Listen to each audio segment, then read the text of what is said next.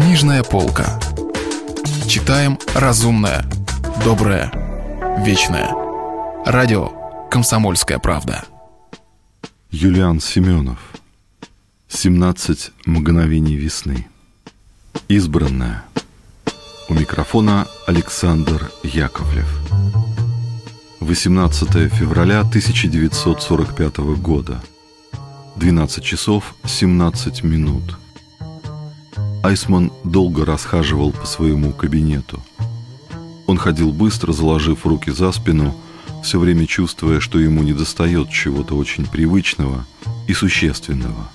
Это мешало ему сосредоточиться, он отвлекался от главного, он не мог до конца проанализировать то, что его мучило. Почему же Штирлиц попал под колпак? Наконец, когда натужно Выматывающе завыли сирены воздушной тревоги, Айсман понял. Ему не доставало бомбежки. Война стала бытом, тишина казалась опасной и несла в себе больше затаенного страха, чем привычный звук бомбежки. «Слава Богу!» – подумал Айсман, когда сирена, проплакав, смолкла и наступила краткая тишина. «Теперь можно сесть и поработать». Сейчас все уйдут, и я смогу сидеть и думать, и никто не будет входить ко мне с дурацкими вопросами и дикими предложениями. Айсман сел к столу и стал листать дело протестантского священника Фрица Шлага, арестованного летом 1944 года по подозрению в антигосударственной деятельности. Постановлению на арест предшествовали два доноса – Барбары Крайн и Ноберта Ниче – Оба они были его прихожанами, и в их доносах говорилось о том, что в проповедях пастор Фриц Шлак призывает к миру и братству со всеми народами. Он осуждает варварство войны и неразумность кровопролития. Объективная проверка установила, что пастор несколько раз встречался с бывшим канцлером Брюнингом, который сейчас жил в эмиграции в Швейцарии – у них еще в 20-х годах наладились добрые отношения. Однако никаких данных, указывающих на связь пастора с эмигрировавшим канцлером, в деле не имелось, несмотря на самую тщательную проверку, как здесь, в Германии, так и в Швейцарии. Айсман недоумевал, отчего пастор Шлак попал в разведку, почему он не был отправлен в гестапо, он нашел для себя ответ в короткой справке, приобщенной к делу. В 1933 году пастор дважды выезжал в Великобританию и Швейцарию для участия в конгрессах пацифистов. Они, видимо, заинтересовались его связями. Им было интересно, с кем он там контактировал, поэтому его взяли к себе люди из разведки. Поэтому его и передали Штирлицу. При чем же здесь Штирлиц? Ему поручили, он выполнил, в чем же дело? Айсман пролистал дело, допросы были короткими и лаконичными. Он хотел объективности ради сделать какие-то выписки с тем, чтобы его заключение было мотивированным и документальным, но выписывать было практически нечего. Допрос был проведен в манере, не похожей на обычную манеру Штирлица.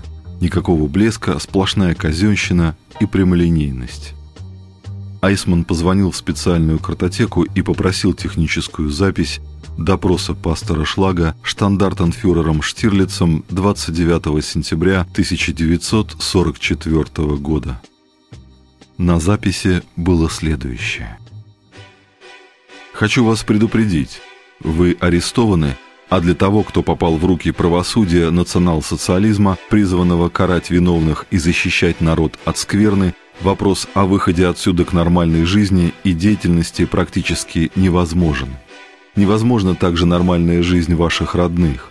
Оговариваюсь, все это возможно при том условии, если, во-первых, вы, признав свою вину, выступите с разоблачением остальных деятелей церкви, которые нелояльны по отношению к нашему государству, и, во-вторых, в дальнейшем будете помогать нашей работе. Вы принимаете эти предложения? Я должен подумать. Сколько времени вам нужно на раздумье? Сколько времени нужно человеку, чтобы приготовиться к смерти? Ваше предложение для меня неприемлемо. Я предлагаю вам еще раз вернуться к моему предложению, Вы говорите, что вы в том и другом случае конченый человек, но разве вы не являетесь патриотом Германии? Являюсь. Но что понимать под патриотом Германии? Верность нашей идеологии. Идеология – это еще не страна. Во всяком случае, наша страна живет идеологией фюрера. Разве не есть ваш долг, долг духовного пастыря, быть с народом, который исповедует нашу идеологию – если бы я вел с вами равный спор, я бы знал, что ответить на это.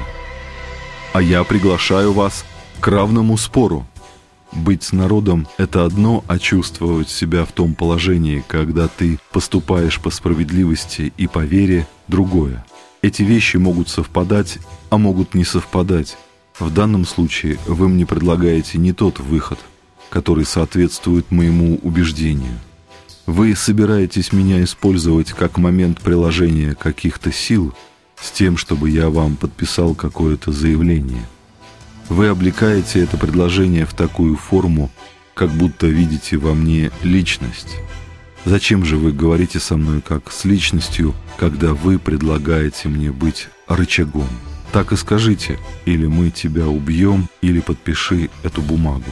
А куда идет немецкий народ, на каком языке говорит, мне не важно, ибо по существу я уже мертвец. Это неправильно, неправильно по следующим причинам. Я не прошу вас подписывать никакой бумаги сейчас. Допустим, я снимаю свой первый вопрос, свое первое предложение о вашем открытом выступлении в прессе и по радио в котором вы выскажетесь против своих собратьев по религии, оппозиционных нашему режиму. Я просил бы вас сначала прийти к моей правде национал-социализма, а потом, если вы найдете для себя возможность согласиться с этой правдой, помогать нам в той мере, в какой вы поверите в нашу истину. Если вопрос стоит так, попробуйте меня убедить в том, что национал-социализм дает человеку больше, чем что бы то ни было другое. Я готов. Но ведь национал-социализм – это наше государство. Государство, ведомое великими идеями фюрера, в то время как альтернативы этому государству вы, люди веры, ничего не предлагаете. Вы предлагаете только моральное совершенство. Совершенно верно. Но ведь не только моральным совершенством жив человек, хотя он жив и не только хлебом единым. Значит, мы хотим блага нашему народу, Давайте будем считать это первым шагом на том пути, который потом нас приведет к дальнейшему моральному совершенствованию нашей нации. Хорошо. В таком случае я спрошу вас об одном. Концлагеря или допросы, подобные тому, какой вы ведете в отношении меня, духовного лица, есть неизбежное следствие вашей государственности – Бесспорно, ибо мы оберегаем вас от гнева нашей нации, которая, узнав, что вы являетесь противником фюрера, противником нашей идеологии, подвергнет вас физическому уничтожению. Но где же начало, а где следствие? Откуда появляется гнев нации и является ли гнев нации необходимой чертой того режима, который вы проповедуете? Если да, то с каких пор гнев стал самостоятельным положительным фактором? Это не гнев, это реакция на зло. Если гнев у вас лежит в основании, если гнев у вас причина, а все остальное следствие, одним словом, если вы зло вводите в причину, то почему вы хотите меня убедить, что зло – это благо? Нет, зло – это сказали вы, а я сказал – ненависть народа – Ненависть народа, который впервые за много лет унизительного Версальского договора после засилия еврейских банкиров и лавочников получил возможность спокойной жизни. Народ гневается, когда кто-то, пускай даже духовное лицо, пытается подвергнуть сомнению те великие завоевания, которые принесла наша партия, ведомая великим фюрером. Очень хорошо. Спокойно жить и воевать – это одно и то же – мы воюем только для того, чтобы обеспечить себе жизненное пространство. А держать четверть населения в концлагерях – это благо или это та самая гармоническая жизнь, за которую я должен положить живот свой? Вы опять ошибаетесь. В наших концлагерях, которые, кстати говоря, не являются орудием уничтожения, содержится отнюдь не четверть страны, И потом, на воротах каждого нашего концлагеря написано «Работа делает свободным». Мы в концлагерях воспитываем заблудших, но, естественно, те, которые не заблуждались, но были нашими врагами, те подлежат уничтожению. Значит, вы решаете, кто перед вами виноват, а кто нет? Бесспорно. Значит, вы заранее знаете, чего хочет данный человек, где он ошибается, а где нет. Мы знаем, чего хочет наш народ. Народ? Из кого же состоит народ? Из людей, из обыкновенных людей. Как же вы знаете, чего хочет народ, не зная, чего хочет каждый человек, вернее, зная заранее, чего он хочет, диктуя ему, предписывая? Это уже химера. Вы не правы. Народ хочет хорошей пищи, хотя бы это. И войны за нее. Подождите. Хорошей пищи, хорошего дома, автомобиля, радости в семье и войны за это свое счастье. Да, войны. И еще он хочет, чтобы инакомыслящие сидели в лагерях, или одно вытекает из другого с неизбежностью. Значит, что-то неправильно в вашем счастье. Ибо счастье, которое добывается таким способом, уже не может быть, с моей точки зрения, чистым. Я, может быть, смотрю на вещи иначе, чем вы. Наверное, с вашей точки зрения, цель оправдывает средства. Тоже проповедовали и иезуиты. Вы, как пастырь, видимо, не подвергаете ревизии все развитие христианства – или вы все же позволяете себе подвергать астракизму отдельные периоды в развитии христианского учения, в частности, инквизицию? Я знаю, что вам ответить. Разумеется, инквизиция была в истории христианства. Между прочим, с моей точки зрения, падение испанцев как нации было связано с тем, что они подменили цель средством. Инквизиция, которая первоначально была учреждена как средство очищения веры, постепенно превратилась в самоцель, то есть само очищение, само аутодафе, сама эта жестокость, само это преследование инакомыслящих, которое первоначально задумывалось как очищение веры, постепенно стало ставить зло перед собой как самоцель. Понятно. Скажите, а как часто в истории христианства Инакомыслящие уничтожались церковью во имя того, естественно, чтобы остальной пастве лучше жилось. Я вас понял. Уничтожались, как правило, еретики. Все ереси в истории христианства – суть бунты, которые основывались на материальном интересе. Все ереси в христианстве проповедуют идею неравенства, в то время как Христос проповедовал идею равенства – равенство всех.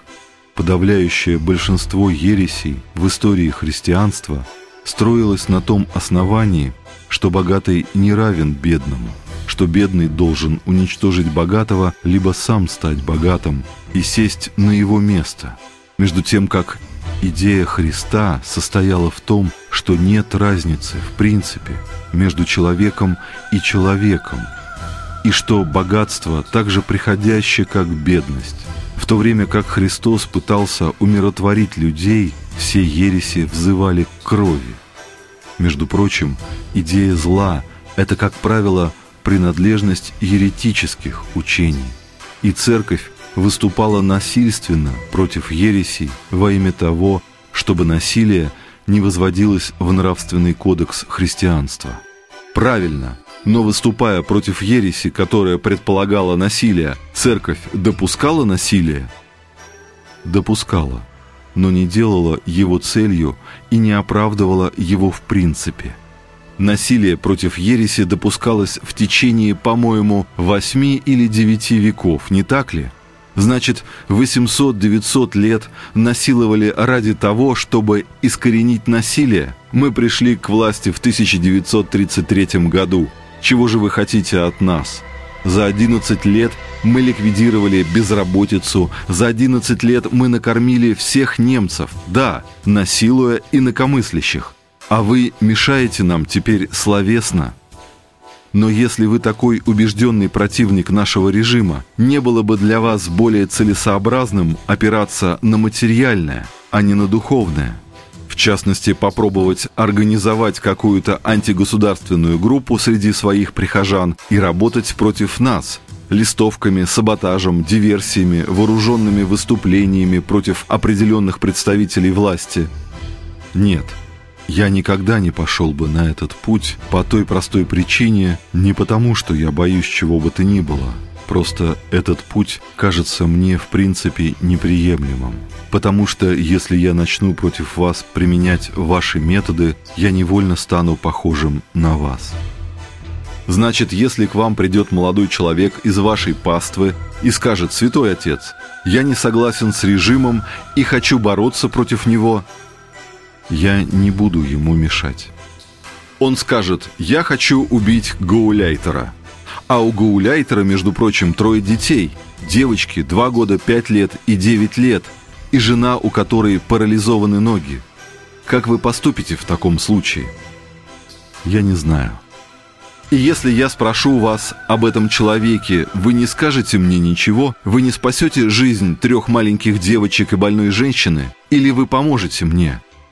Нет, я ничего вам не буду говорить, ибо спасая жизнь одним, можно неизбежно погубить жизнь других. Когда идет такая бесчеловечная борьба, всякий активный шаг может привести лишь к новой крови. Единственный путь поведения духовного лица в данном случае – устраниться от жестокости, не становиться на сторону палача. К сожалению, этот путь пассивный, но всякий активный путь в данном случае ведет к нарастанию крови. Я убежден, что если мы к вам применим третью степень допроса, это будет мучительно и больно. Вы все-таки нам назовете фамилию этого человека. Вы хотите сказать, что если вы превратите меня в животное, обезумевшее от боли, я сделаю то, что вам нужно? Возможно, что я это и сделаю. Но это буду уже не я. В таком случае Зачем вам понадобилось вести этот разговор? Применяйте ко мне то, что вам нужно, используйте меня как животное или как машину. Что я могу сказать? Скажите, а если бы к вам обратились люди, злые враги, безумцы, с просьбой поехать за рубеж, в Великобританию, Россию, Швецию или в Швейцарию, и стать посредником, передать какое-либо письмо, эта просьба оказалась бы для вас осуществимой – быть посредником – это естественное для меня состояние, потому что посредничество между людьми в их отношениях к Богу – мой долг. А отношение человека к Богу нужно только для того, чтобы он чувствовал себя человеком в полном смысле слова. Поэтому я не отделяю отношение человека к Богу от отношения человека к другому человеку. В принципе, это одно и то же отношение, отношение единства. Поэтому всякое посредничество между людьми, в принципе, является для меня естественным. Единственное условие, которое я для себя при этом ставлю, чтобы это посредничество вело к добру и осуществлялось добрыми средствами. Даже если оно будет злом для нашего государства – вы прекрасно понимаете, что если государство строится на насилии, я, как духовное лицо, не могу одобрять его в принципе. Конечно, я хотел бы, чтобы люди жили иначе, чем они живут сейчас, но если бы я знал, как этого добиться... В принципе, я хотел бы, чтобы те люди, которые сейчас составляют национал-социалистическое государство, остались бы живы, и все составляли бы какое-то иное единство – мне не хотелось бы никого убивать. По-моему, предательство страшно, но еще страшнее равнодушие и пассивное наблюдение за тем, как происходит и предательство, и убийство. В таком случае может быть только одно участие в этом – прекращение убийства. Сие от вас не зависит? Не зависит. А что вы называете предательством? Предательство – это пассивность. Нет, пассивность – это еще не предательство. Это страшнее предательства. На этом Айсман остановил воспроизведение записи допроса Штирлицем пастора Шлага. Если вы пропустили главу любимого произведения или хотите послушать книгу целиком, добро пожаловать к нам на сайт kp.ru слэш радио раздел «Книжная полка». Книжная полка. Читаем разумное, доброе, вечное.